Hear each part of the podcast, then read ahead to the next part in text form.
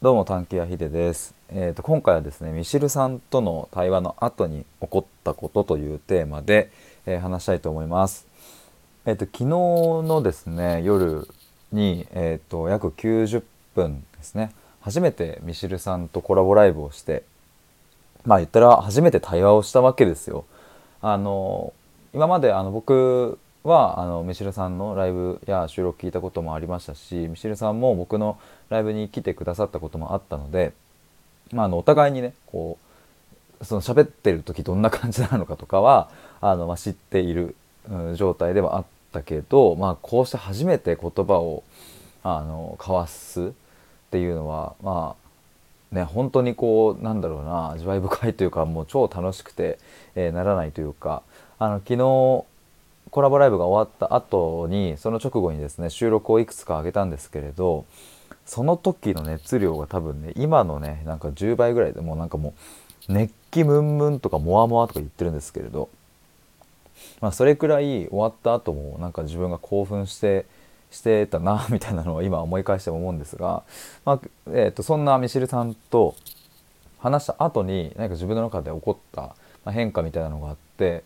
まあ、それをちょっと話そうかなという感じです。ま実はこのテーマで今日自分が運営している探求アトリエという無料のオンラインコミュニティがあるんですけれど、まあ、その中で、えー、と URL 限定収録でですね全く同じテーマで、えー話したんですよ今日の夕方ぐらいか、えーいつかに。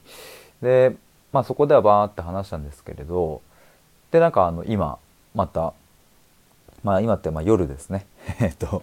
今日今日っていつなんだって話ですけれど、えっと今日は何日かというと、えっと8月の19日金曜日ですねの夜なんですが、あの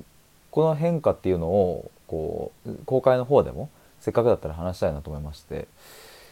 でまああのどんな変化かっていうとですねあの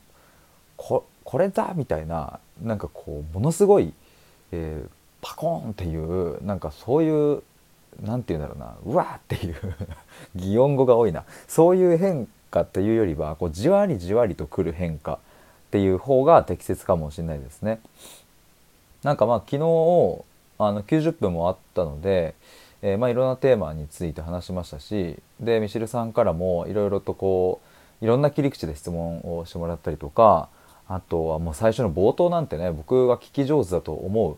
ヒデさんが聞き上手だと思うポイントを4つ挙げますということで4つも理由を言ってくださったりとか、まあ、たくさん言葉をプレゼントしてもらったわけですけれど、まあ、そうすると僕もですね徐々になんかあもっとこうしたいなとかこういうこと伝えたいなみたいなことがなんかこうふわふわっと出てきたんですよ。まあ、言っても言ったらねこの僕ミシェルさんはまあ去年からずっと対話したいと思っていた方で、まああのまあ、一番熱望していたお相手だったので、まあ、それでねあのあれだけのこうまあ影響力もあってで影響力あるっていうのはつまり、えーそれだけの内容の、うん発信をされているっていうことで,、まあ、でそれはもうツイートや、まあ、日々の発信を見ればもう間違いないわけじゃないですか。でそういう方から、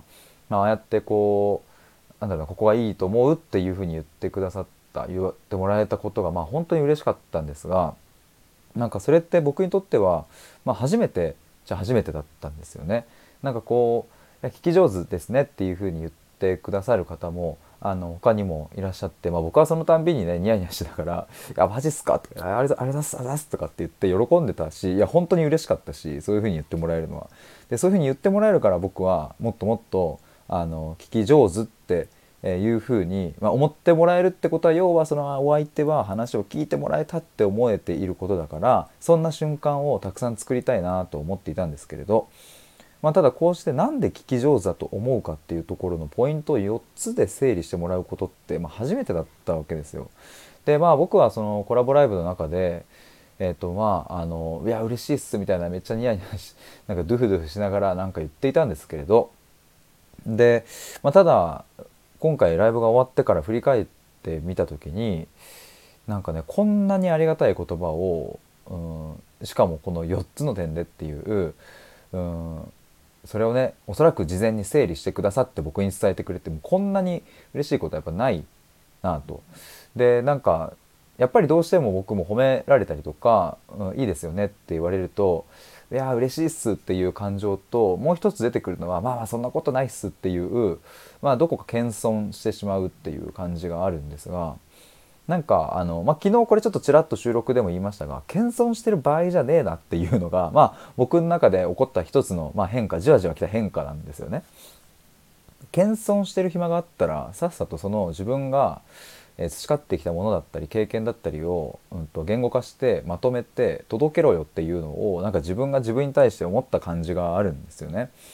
なんかそれってえっとまあすごく大げさに言えば人類を良くするいいいい循環を生み出す行為ですよね。だからまあなんだろうなその、まあ、世の中の天才たちがなんかいろいろパソコンやら iPhone やらを作ってくれたけれどその天才が自分の中だけで留めていたら、まあ、あの iPhone は生まれなかったっていう、まあ、すげえあの大げさというかねあの まあ、言えばそういう話ですがで僕はねそんなあのそこまでの影響力はまあ到底みじんもありませんが、まあ、ただえ半径数メートルの人たちだったりこうやって、えインターネットを通じてつながっている人たちにはそういう影響を、まあ、与えることだってできるよなと。だし僕も、うん、そういう影響を頂いていることもあって、えー、だからそうやってなんか循環が起きているよなと思うと、うん、なんかやっぱり繰り返しになりますが謙遜してる場合じゃねえっていうこのタイトルでちょっと収録1本撮ろうかなと思いましたなんか今。ということでなんかちょっとじわじわ起きた変化というのはあのまあ一言で言ったらそういうことですっていう謙遜してる場合じゃねえさっさと言葉にまとめて伝えろっていうのを自分に対して思いましたっていうことでした。ちょっとなんかあのこの話していたらですねまた熱がこもってきてしまってこの「謙遜してる場合じゃねえ」というタイトルで収録2本目撮りたいと思います以上です